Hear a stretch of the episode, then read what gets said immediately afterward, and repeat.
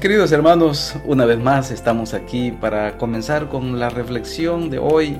Es un grato privilegio volver a encontrarnos y antes de comenzar vamos a agradecer al Señor, mis hermanos, por esta oportunidad. Querido Padre, gracias por tu palabra que nos da vida.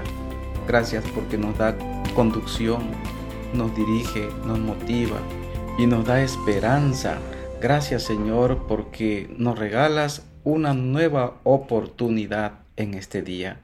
Ayúdanos para poder escuchar tu voz y poner en práctica tu palabra, tus consejos. En el nombre de Cristo nuestro querido Salvador.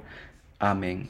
Mis apreciados hermanos, muchas gracias por continuar conmigo en estas reflexiones. Saben, John Quincy Adams, el sexto presidente de Estados Unidos, dijo, mi veneración por la Biblia es tan grande que cuanto antes empiecen mis hijos a leerla, más seguro estaré de que serán ciudadanos útiles para su país y miembros respetables de la sociedad.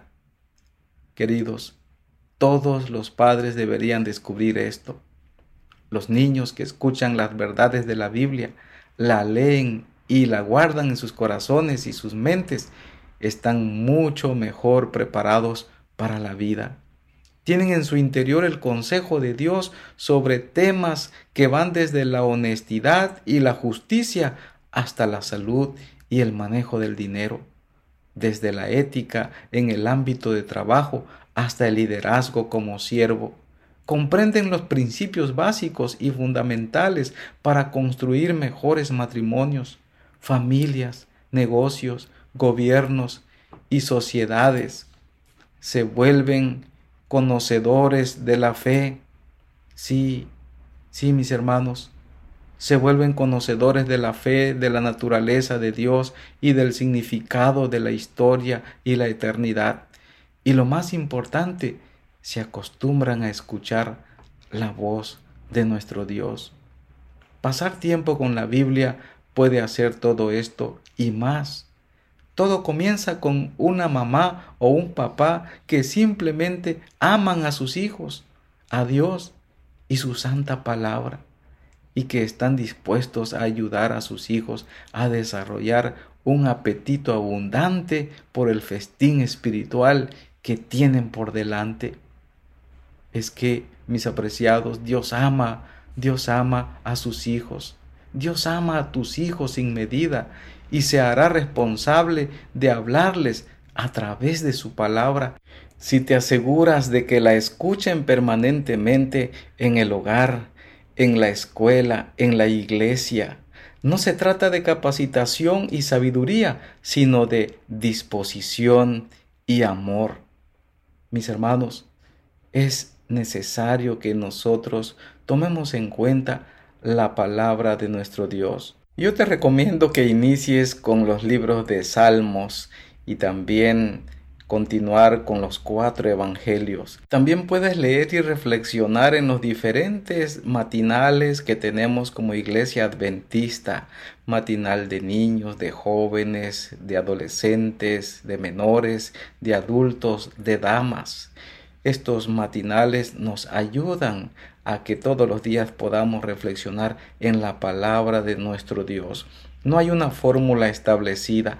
La palabra hará la obra porque es viva y eficaz y más cortante que cualquier espada de dos filos. Así lo dice en Hebreos capítulo 4 versículo 12. A medida que lean, debatan y oren sobre lo que han leído, tus hijos crecerán espiritualmente y en forma exponencial. Esta tarea no es demasiado grande para ti. Es más, estás en el lugar justo y tienes las cualidades necesarias, como nadie más en el mundo, para guiar a tus hijos a través de este tesoro de oro espiritual día tras día. Escuchar los relatos de la Biblia permitirá que tus hijos descubran la moralidad de Moisés, la fe de Abraham, la sabiduría de Salomón, la pasión del rey David y las lecciones de amor de nuestro Señor Jesucristo. por sobre todas las cosas, la soberanía y la providencia de Dios a través de la historia se desplegará en sus corazones con colores vivos y relevantes. Descubrirán que las escrituras son deseables más que el oro, sí, más que mucho oro fino, más dulce que la miel y que el destilar del panal. Sí, mis hermanos, así lo declara Salmos 19:10.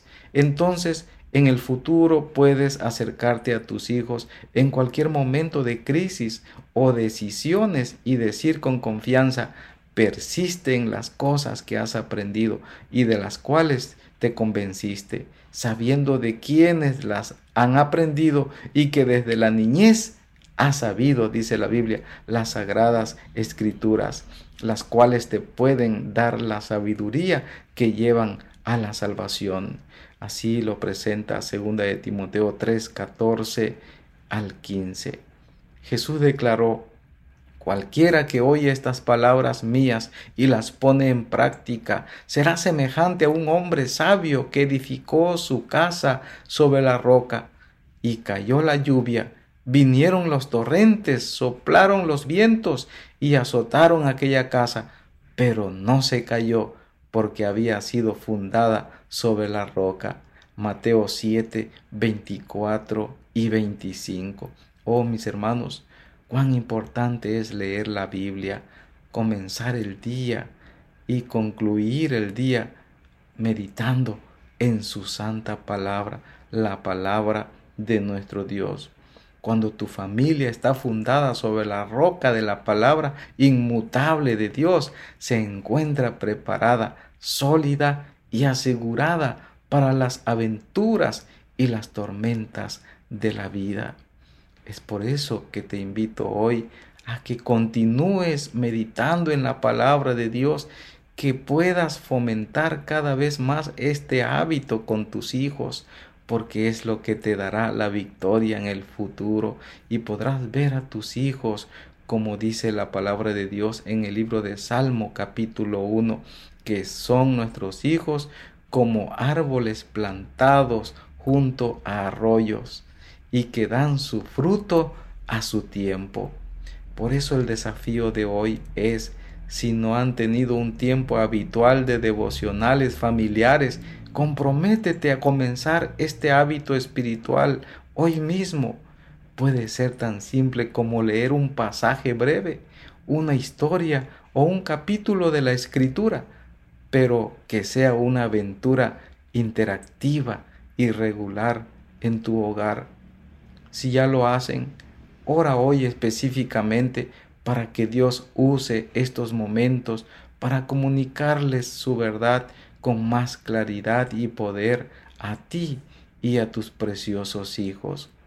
Que Dios te bendiga en esto que vas a hacer hoy para que continúes haciéndolo y se torne un hábito para ti y tus apreciables hijos.